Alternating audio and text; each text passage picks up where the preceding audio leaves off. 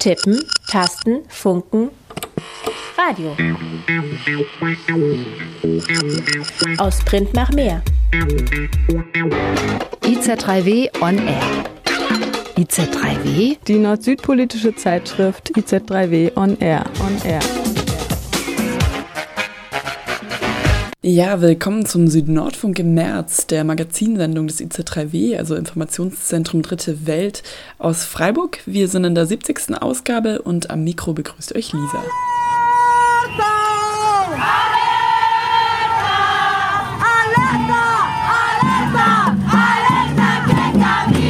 Das sind Stimmen vom Frauenstreik in Oaxaca in Mexiko vom letzten 8. März, also dem Internationalen Frauenkampftag. In Mexiko wird auch in diesem Jahr wieder gestreikt und nicht nur da. 150 feministische Organisationen auf der ganzen Welt rufen zum Streik auf am 8. März. Denn egal, ob es um bezahlte oder um unbezahlte Arbeit geht, if women stop, the world stops. Also wenn Frauen streiken, steht die Welt still. Im Aufruf dieses Bündnisses aus 150 Organisationen heißt es, Warum streiken wir? Weil die Versprechen der Regierungen, um Gleichheit, Entwicklung und Frieden für alle Frauen zu fördern, nicht eingehalten wurden.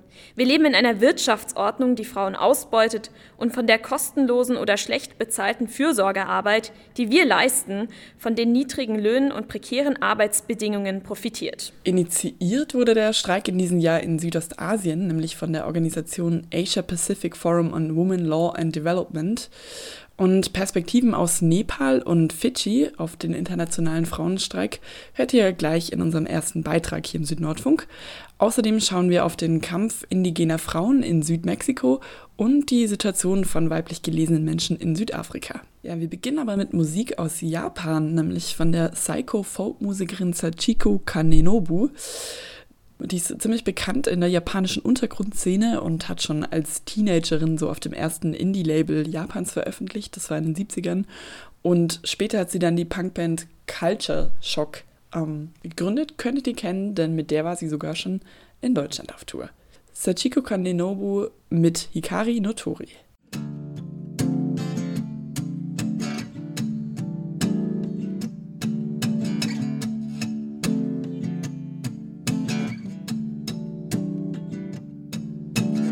青い海も青い魚もみん。な昔手にしたもの今私の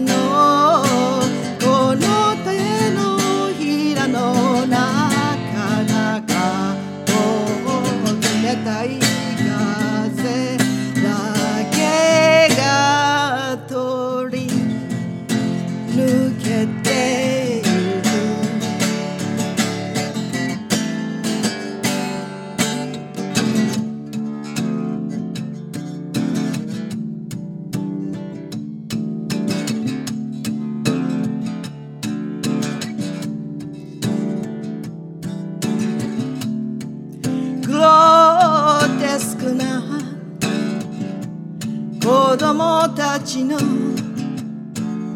群れや。歩道に残った車の足。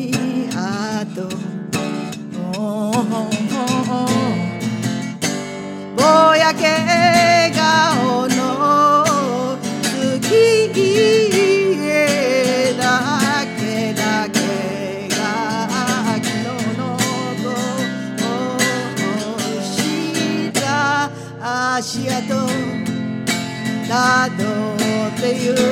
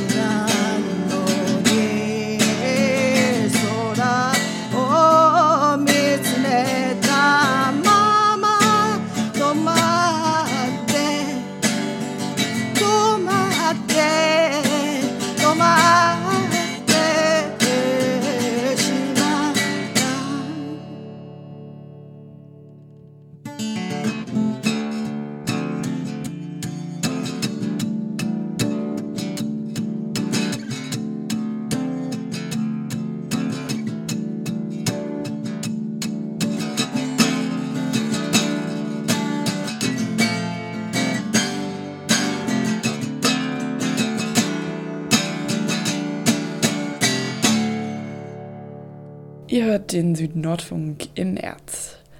1893, also vor fast 130 Jahren, streikten in einer österreichischen Fabrik rund 700 Frauen. Sie forderten einen kürzeren Arbeitstag und einen arbeitsfreien 1. Mai. Nach drei Wochen Streik werden ihre Forderungen erfüllt. 1917 streiken Textilarbeiterinnen in St. Petersburg gegen den Mangel an Brot und gegen den Zar. Es ist der Beginn der russischen Revolution und das Ende des Zarenreiches. 2015 streiken rund 5000 Plantagenarbeiterinnen im indischen Kerala für bessere Arbeitsbedingungen. Sie gründen dann eine eigene Gewerkschaft von Frauen und ziehen in das lokale Parlament ein. Heute, 2020, ruft jetzt ein internationales feministisches Bündnis zum globalen Frauenstreik auf und beruft sich dabei auch auf die vielen Frauenstreiks in der Geschichte und die Solidarität unter Frauen. Initiiert wurde dieser ganze Frauenstreik in Südostasien vom Asia Pacific Forum on Women, Law and Development. Adel Kaito und Marlene Beisheim haben für den Südnordfunk mit zwei Aktivistinnen aus Fidschi und Nepal gesprochen, nämlich Marian, Marian Lockington und Renu Adhikari Rajbandari. Die beiden sind Teil des Women's Global Strike und warum das Bündnis zum Streik aufruft, erfahrt ihr am Anfang des Beitrags. Wir, feministische Organisationen und Verbündete aus der ganzen Welt, rufen zu einem globalen Frauenstreik am 8. März 2020 auf. Wir fordern, dass Feministinnen und ihre Verbündeten ihre Arbeit an diesem Tag formell, informell und unbezahlt zurückziehen. Wir erkennen die Wurzeln des Internationalen Frauentags in den Solidaritätsstreiks der Frauen im Laufe der Geschichte an und wollen zeigen, wenn die Frauen aufhören, hört die Welt auf. Warum streiken wir? Weil die Versprechen der Regierungen, um Gleichheit, Entwicklung und Frieden für alle Frauen zu fördern, nicht eingehalten wurden. Wir leben in einer Wirtschaftsordnung, die Frauen ausbeutet und von der kostenlosen oder schlecht bezahlten Fürsorgearbeit, die wir leisten, von den niedrigen Löhnen und prekären Arbeitsbedingungen profitiert weil die Gier der Konzerne für fossile Brennstoffe die Umwelt zerstört und die Auswirkungen des Klimawandels von Frauen stärker erlebt werden und es deshalb wahrscheinlicher ist, dass wir zur Migration gezwungen werden weil weltweit Frauen und Mädchen nach wie vor mehr als drei Viertel der gesamten unbezahlten Betreuungsarbeit leisten. Diese Arbeit wird immer noch nicht anerkannt und wertgeschätzt, obwohl die Wirtschaft ohne sie nicht funktionieren würde. Weil der Lohnunterschied zwischen Männern und Frauen in vielen Ländern gleich geblieben ist und in einigen Ländern sogar zunimmt, das weltweite Lohngefälle zwischen Männern und Frauen wird sich erst in 202 Jahren schließen. Weil Menschenrechtsverteidigerinnen Einschüchterung, sexueller Belästigung, Gewalt und Unterdrückung durch Antirechtsgruppen, staatliche Akteure, internationale Finanzinstitutionen und multinationale Unternehmen auf der ganzen Welt ausgesetzt werden weil Frauen nach wie vor mit vielfältigen und sich überschneidenden Formen von Gewalt und Diskriminierung aufgrund von Alter, Beziehungsstatus, ethnischer Zugehörigkeit, Behinderung, sozioökonomischem Status, tatsächlicher oder vermeintlicher sexueller Orientierung, Geschlechtsidentität und vielen anderen Gründen konfrontiert werden. Am 8. März ist Internationaler Frauenkampftag. Dieses Jahr wird zum globalen Streik, dem Women's Global Strike, aufgerufen. Das Netzwerk Asia Pacific Forum on Women Law and Development hat diesen Streit initiiert. Der diesjährige Slogan des Streiks lautet If women stop, the world stops. Wenn also alle Frauen ihre unbezahlte und bezahlte Arbeit niederlegen, funktioniert nichts mehr in der Welt. Wir haben zwei Interviews mit Aktivistinnen aus Nepal und Fidschi geführt. Beide arbeiten hauptberuflich in feministischen Organisationen. Marian Lockington ist für die Öffentlichkeitsarbeit beim Fidschi Women's Rights Movement verantwortlich. Wir haben mit ihr über ihre Motivation, am Streik teilzunehmen, gesprochen. Wir als Teil des Fiji Women's Rights Movement nehmen am Women's Global Strike teil, weil wir besorgt sind. über die Gewalt an Frauen in Fiji, über ihren mangelnden Zugang zum Gesundheitssystem, zur Justiz, über mangelnde Repräsentation in Führungskreisen, Zugang zu Bildung, anderen grundlegenden Dienstleistungen und auch die derzeitige Klimakrise. Also das sind einige unserer Besorgnisse. Wir sind jetzt in 2020 und wir versuchen noch immer die Geschlechtergleichheit voranzutreiben. Aber es gibt einen großen Rückschlag auf die Menschenrechte von Frauen in Fidschi und im Pazifik und auch weltweit. Und deswegen nehmen wir an diesem Women's Global Strike teil. Normalerweise, wenn es einen Streik gibt, ist er gegen die Regierung oder Arbeitgeberinnen. Aber dieser Streik ist gegen das System der Unterdrückung, das System des Patriarchats gegen Ungleichheit und für Solidarität mit den Menschenrechten von Frauen auf der ganzen Welt. Marian Lockington spricht auch davon, wie im Frauenkampf die nationale Ebene mit der globalen Ebene verbunden ist. Das Patriarchat und die Systeme der Unterdrückung sind weltweit ähnlich. Wir sind alle mit ähnlichen Problemen konfrontiert. Das Problem der Gewalt ist ein so großes Thema. Die Klimakrise ist ein so großes Thema. Wir teilen einige Prioritäten, auch wenn der Kontext unterschiedlich ist, aufgrund unserer Herkunft und im Kontext unserer Umgebung und unserer Politik. Aber wir haben alle das gleiche Ziel. Wir wollen die Menschenrechte von Frauen umsetzen und wir versuchen Geschlechtergleichheit voranzutreiben. Also das ist das gemeinsame Ziel, das wir alle haben und das wir alle in unseren eigenen Ländern und Regionen anstreben. Unsere zweite Interviewpartnerin ist Renu Adhikari Rasbandari. Sie koordiniert einige feministische NGOs in Nepal unter anderem die National Alliance of Women Human Rights Defenders. Diese NGO organisiert auch den Women's Global Strike in Nepal.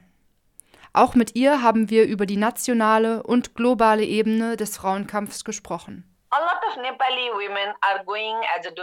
Viele nepalesische Frauen gehen als Haushaltshilfen ins Ausland.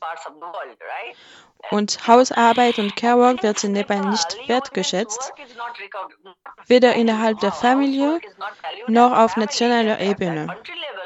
Also nepalesische Frauen arbeiten in verschiedenen Ländern, wie in den Golfstaaten, als Haushaltshilfen, aber ihre Arbeit wird nicht wertgeschätzt und sie können nicht kämpfen. Sie sind nicht in der Lage, gegen diese Diskriminierung zu kämpfen. Bei dieser ganzen internationalen Bewegung geht es genau darum. Care Work muss wertgeschätzt werden. Care Work muss bezahlt werden. Und deswegen wird die Bewegung nepalesischer Frauen und ihre Forderung nach der Bezahlung von Care Work ein Teil der internationalen Solidaritätsbewegung. Und für uns als Feministinnen ist es sehr wichtig, dass sich Dinge auf der internationalen Ebene verändern, auf der UNO-Ebene, auf der Geldgeberebene. Auf eine bestimmte Weise kann ich sagen, dass Nepals Entwicklung sehr von anderen Geberländern bestimmt und vorgeschrieben wird. Ich gebe euch ein Beispiel. Ihr seid von einem deutschen Radio und deswegen möchte ich euch das verdeutlichen. Sehr viele Programme in Nepal wurden vom Bundesministerium für wirtschaftliche Zusammenarbeit und Entwicklung oder auch von der Deutschen Gesellschaft für internationale Zusammenarbeit unterstützt. Carework ist Arbeit. Und wenn in der Politik auf internationaler Ebene etwas passiert, wird die nepalesische Regierung gezwungen, etwas zu unternehmen. Und um die nepalesische Regierung von außen zu Veränderungen zu zwingen, müssen wir unbedingt Teil der internationalen feministischen Bewegung sein. Und mit dem Klimawandel ist es ähnlich. Viele nepalesische Frauen wären mit den Auswirkungen des Klimawandels konfrontiert. Der Klimawandel kann nicht angegangen werden, wenn man in Nepal lebt. Das muss auf der internationalen Ebene passieren. Und dafür muss ein starkes feministisches, solidarisches Netzwerk aufgebaut werden. Und so verbinden wir unseren Kampf mit der internationalen Ebene. Wie hängen eigentlich Klimawandel und der Kampf der Frauen zusammen? In Bezug auf die Situation in Fidschi erzählt Marian Lockington ihre Perspektive. Frauen sind mehr als Männer vom Klimawandel betroffen, weil Frauen die Entscheidungsträgerinnen zu Hause sind. Zum Beispiel, wenn es darum geht, Essen nach Hause zu bringen, insbesondere auf Ebene der Gemeinschaft. Sie sind diejenigen, die verstehen, welche Auswirkungen der Klimawandel auf die Nahrungsmittelversorgung und Wasser hat. Aber eine Sache, die wir auch erkennen, ist, dass der Klimawandel auch Naturkatastrophen verschärft. Und mit Hinblick auf Katastrophen und Krisen sind Frauen immer die verwundbarsten, weil sie nicht gleich in Führungspositionen vertreten sind. Also werden ihre Bedürfnisse und Prioritäten manchmal übersehen, wenn es zu Katastrophen und Krisen kommt. Und auch wegen der Gewalt. Gewalt gegen Frauen und Mädchen steigt tendenziell in Zeiten von Naturkatastrophen an. Seit einem Jahrhundert streiken Frauen für ihre Menschenrechte.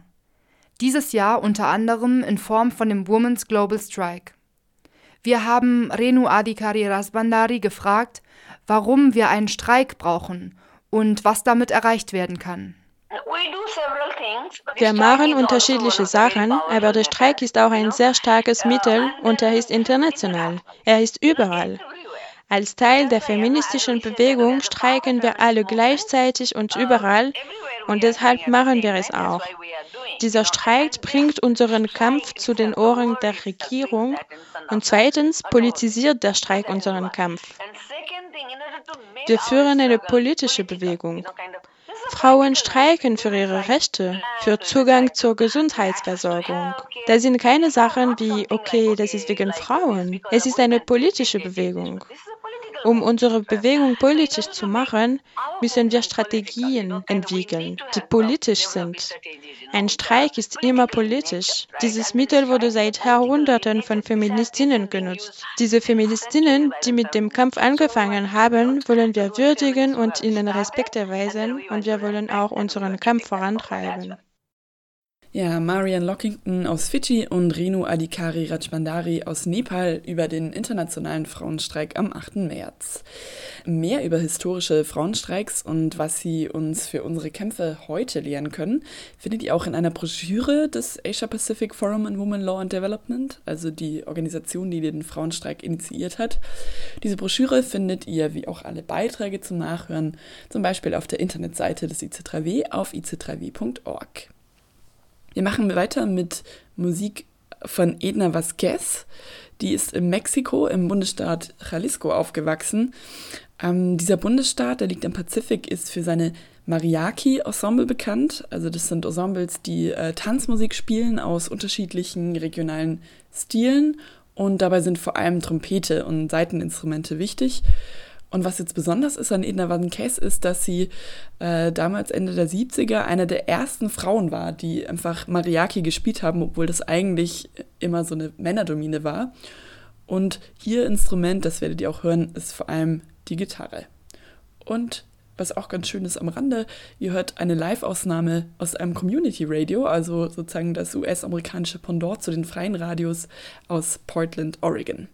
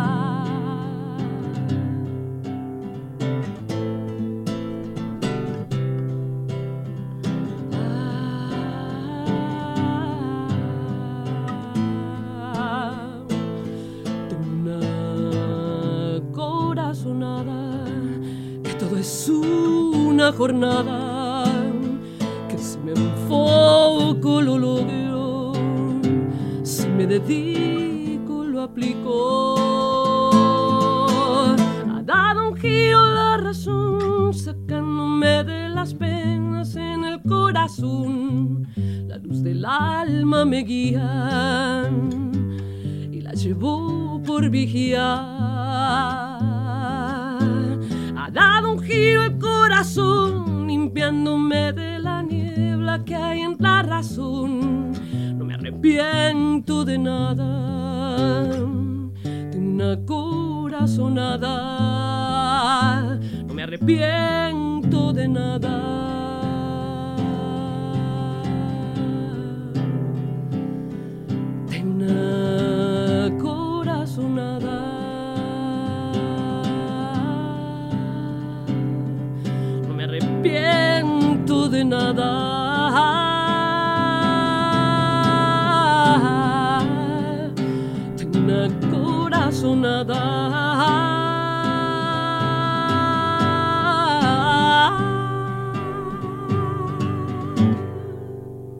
Edna Vasquez hier im Südnordfunk im März. Estado Feminicida, frauenmordender Staat. Dieser Spruch stand groß auf den Türen des Nationalpalasts in Mexiko-Stadt nach einer Demonstration am Valentinstag. Feministinnen hatten zu dieser Demonstration aufgerufen, nachdem Medien wirklich entwürdigende Bilder einer ermordeten Frau veröffentlicht hatten und die Regierung nichts dagegen unternommen hatte. Marta Figueroa kennt es nur zu gut, wenn sich der mexikanische Staat weigert, etwas zu tun gegen die Verletzung von Frauenrechten. Sie hat Mexiko dafür unter anderem vor dem Interamerikanischen Gerichtshof angeklagt. Marta Figueroa ist Anwältin und organisiert sich im Kollektiv Colem aus Südmexiko. Das Kollektiv besteht seit 1989 und wurde als Antwort auf mehrere Vergewaltigungen in der Stadt San Cristobal gegründet. Es begleitet indigene Frauen auf dem Land vor Gericht, die keine Mittel hätten, eine Anwältin zu bezahlen, betreibt ein Beratungszentrum für Opfer sexualisierter Gewalt und außerdem ist es der Arbeit des Kollektivs zu verdanken, dass im Bundesstaat Chiapas Gewalt in der Ehe im Zivilrecht in den 1990er Jahren überhaupt erst als Straftatbestand anerkannt wurde.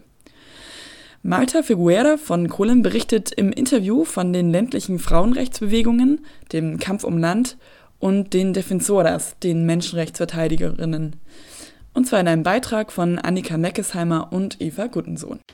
El tema de la, de la pertenencia a los pueblos, este, a los pueblos indígenas es muy, muy, muy Die Landfrage ist eine Frage von Zugehörigkeit und Identität.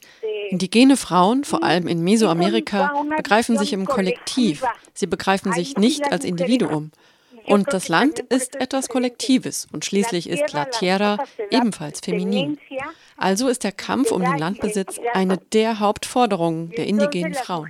Más aún en la cultura las mujeres son parte de esa tierra. Allerdings ist der Begriff von Landbesitz nicht derselbe wie bei einer nicht indigenen Frau. Sie sehen das Land als ihr Zuhause, das sie ernährt und ihnen Leben schenkt. Sie sehen das Land nicht als materielles Gut, das zum Beispiel verkauft werden könnte. Traditionell ist der Landbesitz also nicht individuell. Ich weiß nicht, ob das verständlich ist, doch in vielen Kulturen sind die Frauen Teil des Landes.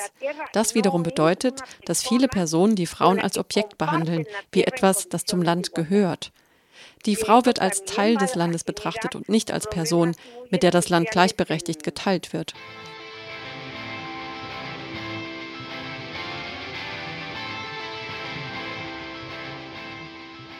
Und das, sagt Martha, führt zu anderen Problemen. Zum Beispiel sind bei den Koordinationstreffen meistens auch Männer dabei. Einige Ehemänner begleiten ihre Frauen, damit sie überhaupt dabei sein können, denn Frauen dürfen oft alleine weder das Haus noch das Dorf verlassen. La- hay un movimiento de mujeres por la defensa de la tierra en donde hay hombres, no son solo mujeres. Dieser Kampf um das Land ist kollektiv. Das Land wird kollektiv betrachtet. So kämpfen sie nicht, um auf individueller Ebene Landbesitzerinnen zu sein. Das Land gehört ihrem Dorf und ihrer Gemeinschaft oder der Familie. Es muy interesante y muy fuerte que la defensa de la tierra y del territorio Es ist interessant, dass die Defensoras de la Tierra Verteidigung von Landrechten vor allem Frauen übernehmen. So haben wir in Oaxaca die höchste Zahl an ermordeten oder festgenommenen Defensoras. Es sind Verteidigerinnen, die sich für das Recht auf Land oder auch auf das Recht für Wasser einsetzen.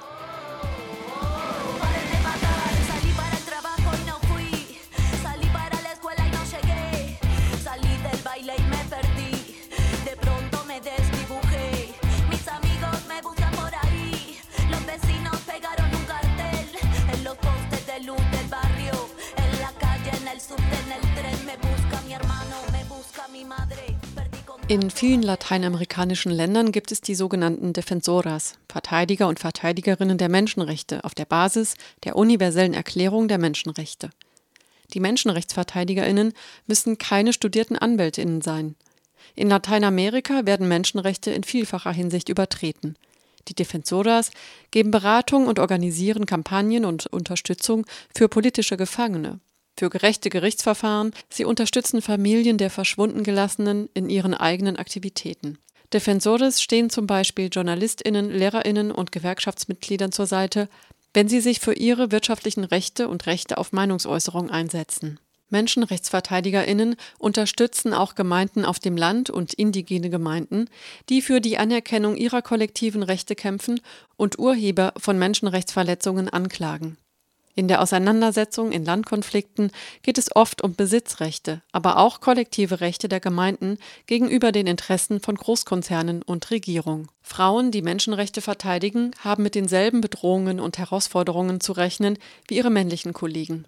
Die Defensores stehen oft im Fokus von staatlichen Autoritäten und von paramilitärischen Organisationen oder Individuen, die willkürliche Verhaftungen einsetzen oder Entführungen veranlassen, das sogenannte politisch motivierte Verschwinden lassen. Ermordung und Folter werden ausgeübt, um die Verteidigerinnen der Menschenrechte zum Schweigen zu bringen. Und dazu begegnen Frauen zusätzlichen Schwierigkeiten. In vielen Gesellschaften wird immer noch nicht erwartet, dass Frauen öffentlich sprechen und den Status quo in Frage stellen. Frauen, die diese Arbeit machen, werden oft bedroht, stigmatisiert und sozial marginalisiert, nicht nur weil sie Menschenrechte verteidigen, sondern weil sie Frauen sind. Die UNO hat 1998 in der Erklärung über die Verteidigerinnen der Menschenrechte die Tätigkeit der Defensores anerkannt. Sie hat sogar festgelegt, dass im Kampf um die Menschenrechte mit der Genderperspektive gearbeitet werden und dass die spezifische Gefährdung der Rechte und der Lebenssituation von Frauen im Blick behalten werden muss. Und dennoch werden im Kampf um die Ressourcen, zum Beispiel der Bodenschätze, der Windenergie und der Ressource der Arbeitskraft, durch die Interessen der Großprojekte tagtäglich Menschenrechte übertreten. In diesen Landkämpfen haben sich in Mexiko besonders viele Frauen organisiert.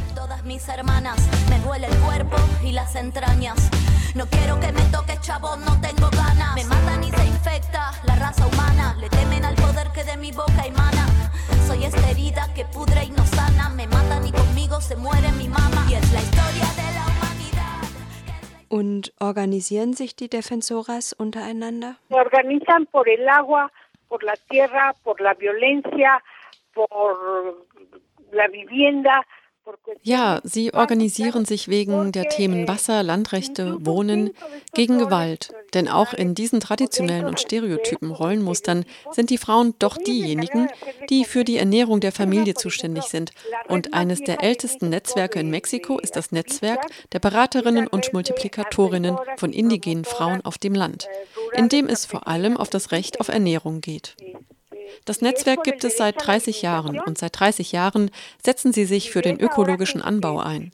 Zuerst natürlich, weil es gar kein Geld für Düngemittel gab, doch jetzt aus dem Wissen, dass es ihnen schadet. Heute setzen sie sich für die Erhaltung traditionellen Saatguts ein und für traditionelle Formen, Nahrung zuzubereiten. Jetzt werden diese traditionellen Wissensformen als Welterbe anerkannt. Redistribuye la pobreza y la mujer queda al último.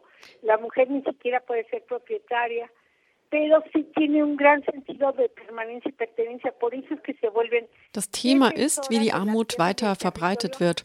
Und die Frauen bleiben an letzter Stelle. Sie können nicht einmal Haus- und Grundbesitzerinnen sein. Doch sie haben ein starkes Gefühl der Zugehörigkeit. Und deshalb werden sie zu Verteidigerinnen des Landes und der Ressourcen. Doch sie kämpfen zusammen mit den Ehemännern und zusammen mit den Söhnen oder für den Mann oder den Sohn oder zusammen mit dem Vater. Da machen sie nicht so einen großen Unterschied. Ahora que viene la reunión esta de las mujeres zapatistas de nuestras rebeldías y todo eso, Jetzt, wo das internationale Treffen der Frauen kommt, zu dem die Zapatistinnen einladen, sage ich zu meinen feministischen Kolleginnen, habt im Kopf, dass es ein Treffen von Frauen ist, doch es ist nicht in erster Linie ein feministisches Treffen. Sie sind gerade dabei, sich zu organisieren und sie organisieren sich um das Thema der Landrechte. Und es sind ihre eigenen Formen, in denen sie sich organisieren. Kollektive Reformen und nicht so individualistisch. ¿Dónde están luchas desde lo más íntimo, Wo sind ihre Kämpfe? Im intimsten Bereich fordern sie das Recht, eine Stimme zu haben, fordern ihre Rechte ein. Das beste Beispiel, dass es ein feministisches Bewusstsein gibt oder was wir eben feministisch nennen, ist die Erklärung von 1994. Besser gesagt vom 8. März 1993, in dem die zapatistischen Frauen zum Beispiel elementarste Rechte einfordern, wie zum Beispiel zu heiraten, wen sie wollen und die Zahl ihrer Kinder selbst zu bestimmen.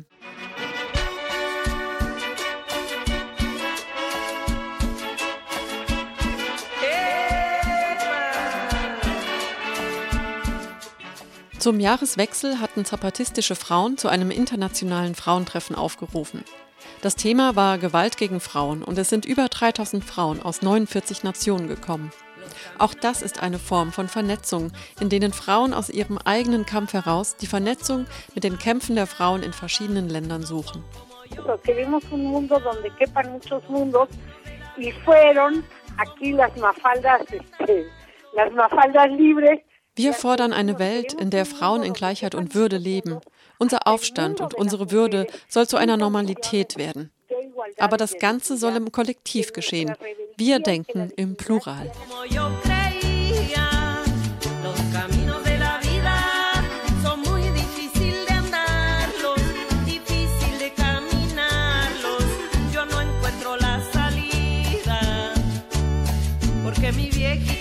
Cansada de trabajar en la vida y para mí. Y ahora con gusto me toca ayudarla y por mi vieja luchar hasta el fin. Por ella lucharé hasta que me muera y por ella no me voy a morir. Tampoco que se muera mi viejita, pero que va si el destino es así. Y chicano y otra huyó,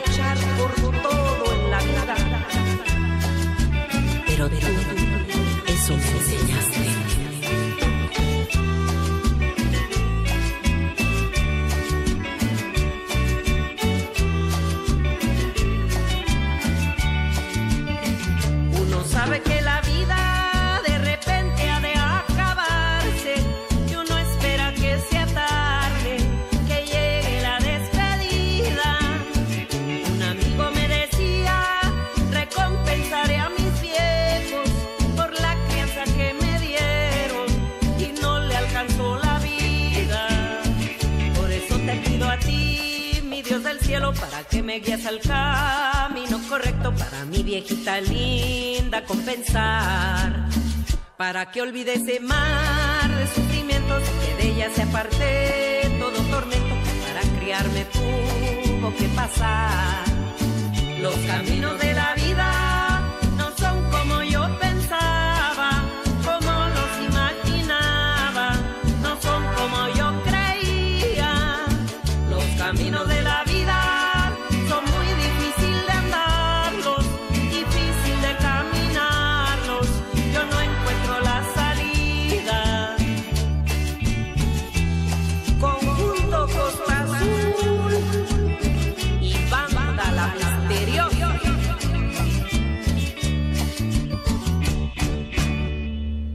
Das war ein Interview mit der Anwältin Marta Figuera aus Südmexiko. Zum 8. März gehen die zapatistischen Frauen und auch andere lateinamerikanische Frauenbewegungen wieder auf die Straße. Und auf dem internationalen Treffen haben die zapatistischen Frauen dazu aufgerufen, an diesen Demonstrationen zum 8. März eine schwarze Schleife zu tragen, als Hinweis auf die Menschenrechtsverletzungen und die Verletzung der Frauenrechte, die in vielen Ländern der Erde an der Tagesordnung sind. Vielleicht tauchen solche schwarze Schleifen ja auch bei Demos in Europa auf. Ihr hört den Südnordfunk im März zum internationalen Frauenstreik und nochmal mit Musik von Edna Vasquez, Diesmal singt die Musikerin aus Mexiko auf Englisch. Sie lebt nämlich inzwischen in Portland in den USA. Da ist sie hingezogen, nachdem ihre Familie herausgefunden hat, dass sie lesbisch ist und sie deswegen von ihnen verbannt wurde. Über den Schmerz mit dieser Erfahrung geht es in ein paar ihrer Songs. Im nächsten Lied singt sie mit ihrer wirklich eindrucksvollen Stimme aber übers Verliebtsein.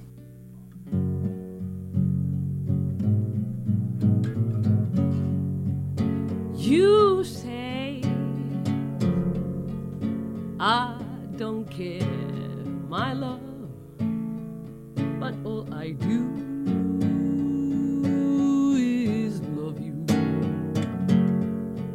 Please tell me why you want to leave, but I beg be true, cause I let you go because I love you. And that's what I do. I show you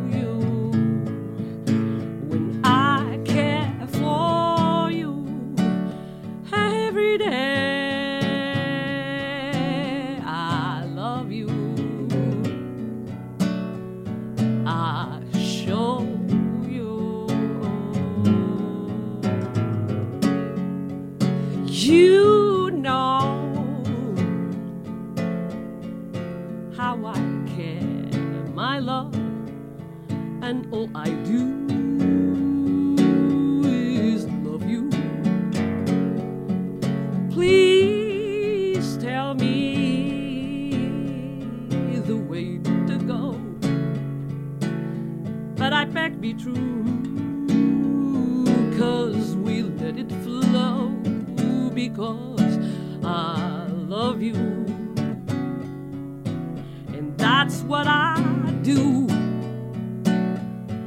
I show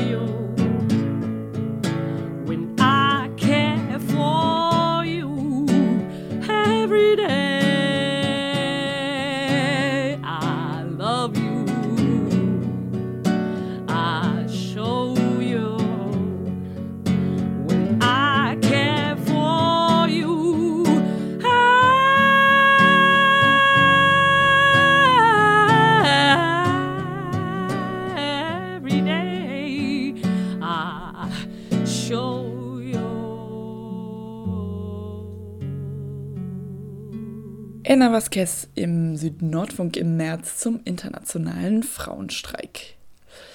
Im weltweiten Vergleich schneidet Südafrika relativ gut ab, was Gleichstellung der Geschlechter angeht, zumindest wenn man sich den Gender Gap Report ansieht. Schaut man auf sexualisierte Gewalt, sieht es schon ganz anders aus. Südafrika ist eines der Länder mit der meisten sexualisierten Gewalt an Frauen und weiblich gelesenen Personen. Außerdem leiden besonders Frauen unter Rassismus. Die Geschichte des Landes ist nämlich strukturell eng verstrickt mit institutionalisiertem Rassismus und besonders Women of Color werden in prekäre Lebensverhältnisse abgedrängt. Über die Situation in Südafrika für Frauen und weiblich gelesene Personen berichtet Theresa Weck. Politically, can you say we've got freedom? Politisch gesehen haben wir Freiheiten, denn wir haben Meinungsfreiheit. Wir können unsere Gefühle und Meinungen sagen, wir können unsere Ideen einbringen. Aber wenn wir auf die soziale, ökonomische und kulturelle Situation schauen, sind wir immer noch sehr am Kämpfen. Wir haben es geschafft, Freiheit und Demokratie zu erlangen, aber wir können ihre Früchte noch nicht genießen. Wir arbeiten immer noch hart daran, dass sich etwas ändert. Hard to bring change.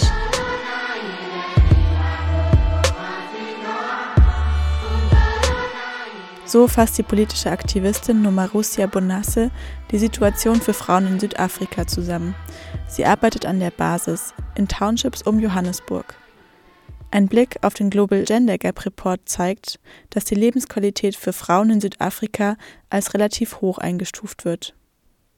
Gemessen werden hier vier Kriterien ökonomische Teilhabe, Bildung, politische Teilhabe und Gesundheit bzw. Lebenserwartung für Frauen in den jeweiligen Ländern. Südafrika befindet sich sogar unter den Top 20 der insgesamt 144 gerankten Länder.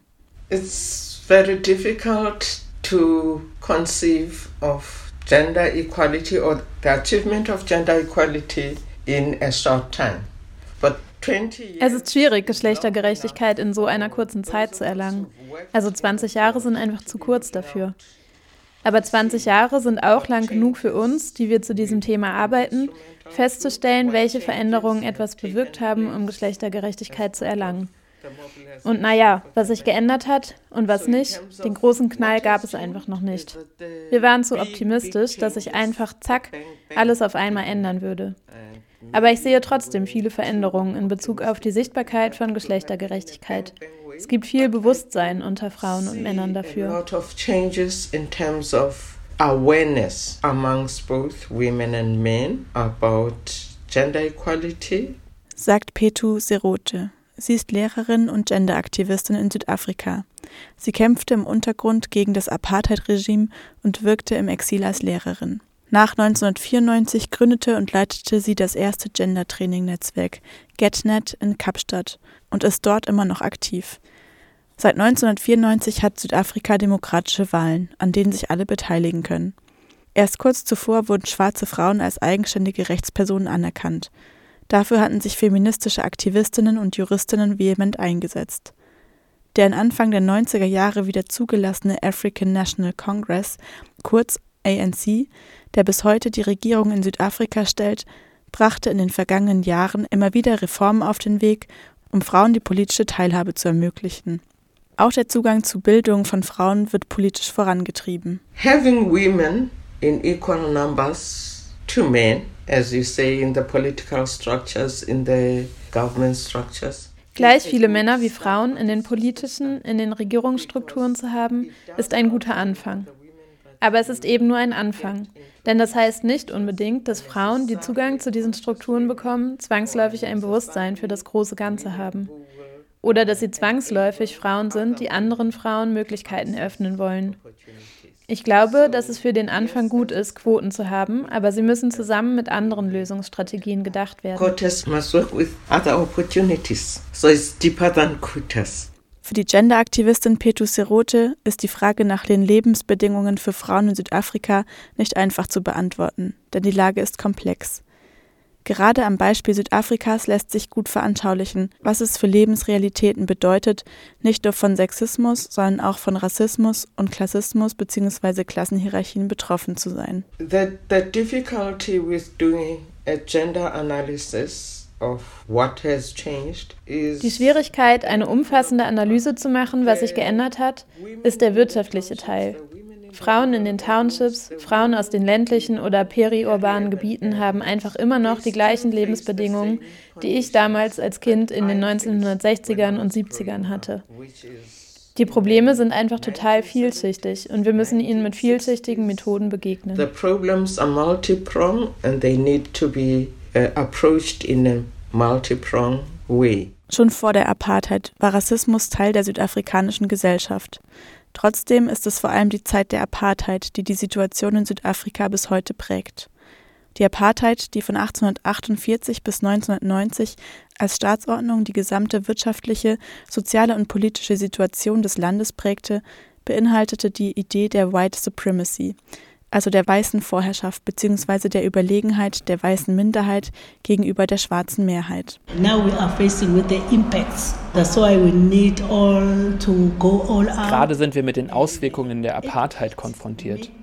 Wir müssen rausgehen und Leuten klar machen, was die aktuellen Probleme sind, vor denen wir stehen. Über all die Folgen informieren, die sich gerade herausstellen.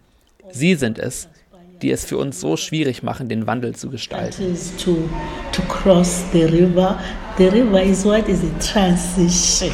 Diese rassistische Ideologie bedeutete für schwarze Menschen eine massive Einschränkung ihrer alltäglichen Handlungen und Unterdrückung in sämtlichen Lebensbereichen. Schon Anfang des 20. Jahrhunderts, ab 1809, wurde versucht, eine Passpflicht für schwarze Männer in der Kapkolonie einzuführen. Diese Idee keimte erneut auf, als die National Party 1948 an die Macht kam.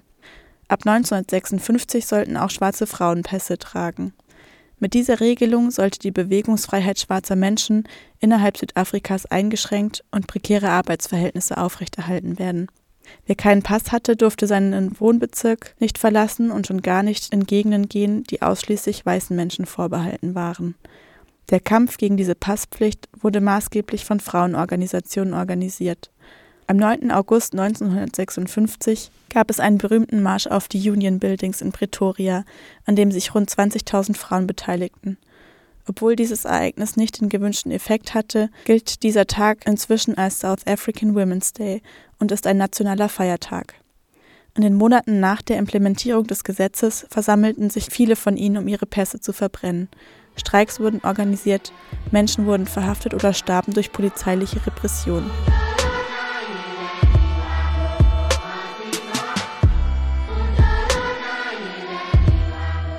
My experience is that the social security system has come some way to alleviate the dire situation in which Meiner Erfahrung nach versucht das System der sozialen Absicherung schon, die Situation für Frauen zu erleichtern. Aber wie sagt man so schön? Du kannst nicht einfach Geld in ein Problem stecken und denken, dass das Geld dein Problem löst. Klar, finanzielle Förderung hilft schon, aber die Lebensbedingungen, in denen Frauen hier leben, verbessern sich dadurch nicht drastisch. Es gibt seit Jahren dieselben sozialen Probleme. The same social problems. Bis heute sind die Folgen der Apartheid zu spüren. Von Mehrfachdiskriminierung betroffen ist dies für schwarze Frauen in Südafrika am meisten spürbar. Vor allem in den armen Gebieten auf dem Land oder in informellen Siedlungsgebieten ist der Anteil an Frauen ohne eigenes Einkommen, Bildung oder Beruf extrem hoch. Die Hälfte der dort lebenden Frauen lebt in extremer Armut. Because here in South Africa we do have the classes. Wir haben enorme Klassenunterschiede in Südafrika. Es gibt reiche und arme Menschen. Vor allem arme Menschen sind von den Folgen der Vergangenheit betroffen, die bisher noch nicht angegangen wurden. Wenn du kein Geld hast, keine finanziellen Mittel, bekommst du keine richtige medizinische Behandlung. Du wirst diskriminiert und gesellschaftlich an den Rand gedrängt. Also die Leute, die von den Folgen der Apartheid betroffen sind, sind die, die keinen Zugang zu den staatlichen Leistungen bekommen.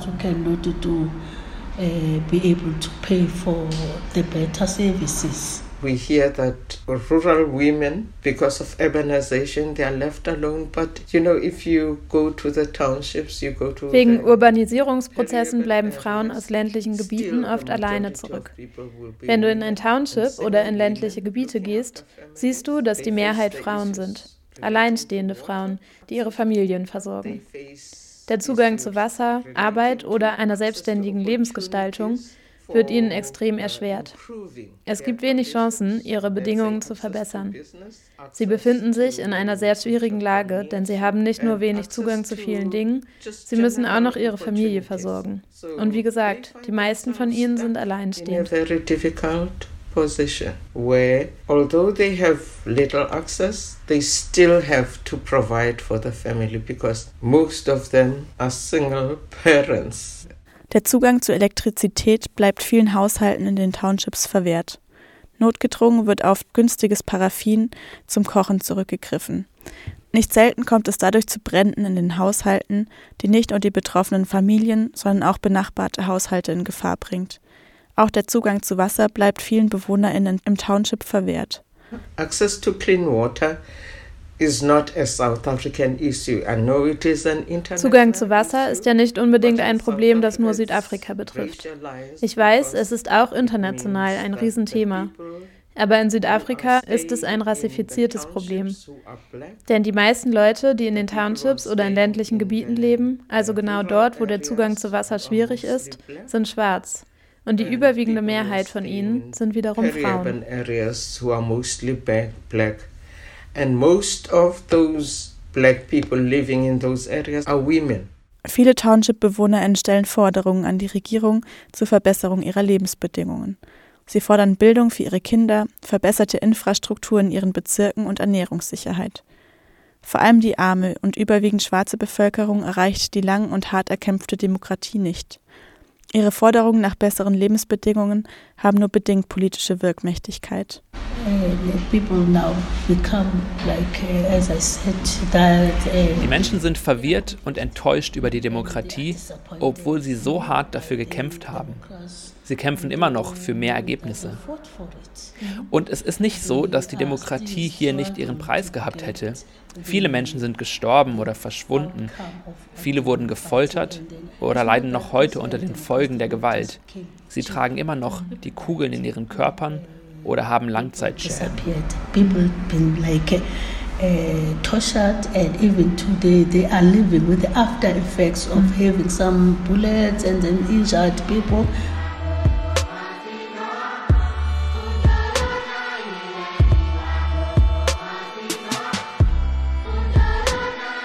Blicken wir auf die körperliche Gesundheit von Frauen und Menschen des weiblichen Spektrums und ihr Recht auf körperliche Unversehrtheit, in Südafrika gibt es enorme Differenzen zu den Ergebnissen, die der Global Gender Gap Report darstellt. Sie haben in Südafrika im internationalen Vergleich eine fünfmal höhere Wahrscheinlichkeit von sexualisierter Gewalt betroffen zu sein. It's not the sort of problem that um, grants can solve or pensions. Leider ist es kein Problem, das mit finanziellen Zuschüssen oder Pensionen ausgeglichen werden kann. Das Problem geht doch viel tiefer. Deswegen sage ich immer, dass man nicht einfach Geld für irgendwas ausgeben kann, ohne herauszufinden, was eigentlich das Problem ist. Also während man finanzielle Unterstützung leistet, muss man sich zugleich die Lebensbedingungen der Frauen anschauen und sich fragen, was können wir als südafrikanische Regierung tun, um dem entgegenzuwirken?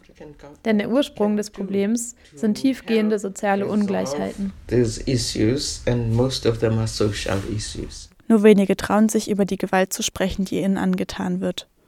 Obwohl sexualisierte Gewalt in Südafrika laut Gesetz strafrechtlich verfolgt wird, herrscht fast vollständige Straflosigkeit für die Täter.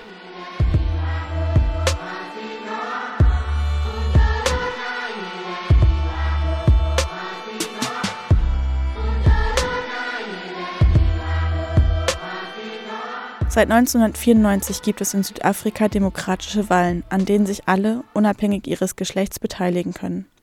Dafür hat die feministische Bewegung in Südafrika hart gekämpft. Warum sie seitdem abgeflaut ist, erklärt sich Petu Serote so. What we lack at the moment is a political movement, political with a small p. Was uns hier gerade fehlt, eine politische Bewegung, die sich mit den Forderungen der Frauen auseinandersetzt. Also ich meine eine Bewegung, die nicht als parteilich, sondern selbstständig organisiert ist. Gerade sind die meisten Frauen aber in Parteiarbeit gefangen. Das macht es schwierig für sie, aus dieser Arbeit herauszugehen und sich mit anderen Frauen aus anderen Bereichen zu organisieren. Finding spaces to work with other women who are in other sectors. Ein Beitrag von Theresa Weck zur Situation von Frauen in Südafrika. Die Interviews hat die Sozialwissenschaftlerin und Autorin Rita Schäfer geführt. Sie schreibt auch regelmäßig für die Zeitschrift des IC3W, zum Beispiel in der Novemberausgabe von letzten Jahr über 25 Jahre Südafrika nach dem Ende der Apartheid. Wenn euch das interessiert, könnt ihr ältere Ausgaben der IC3W immer im Internet bestellen unter ic3w.org oder ihr kommt auch einfach vorbei in der Kronstraße 16a in Freiburg. Musikalisch bewegen wir uns jetzt einmal von Südafrika nach Norden und dann nach Westen, nämlich nach Mauretanien. Wir hören Musik von Nuramin Seymali. Die kommt aus einer Musikerfamilie und stand schon mit 13 auf der Bühne. Sie kommt nämlich aus der Tradition der Griot, also westafrikanischer Sänger, die in ihrer Musik ähm, zum Beispiel Geschichten weitergeben, also Geschichten erzählen mit ihrem Gesang. Inzwischen ist Nuramin Semali aber weit über Westafrika hinaus bekannt. Und zum Beispiel, das fand ich besonders interessant, ist sie schon mal mit den Shabazz Palaces, also einer ziemlich coolen Hip-Hop-Band, getourt. Hier jetzt in ihrem Song Tlibi, aber ohne Hip-Hop.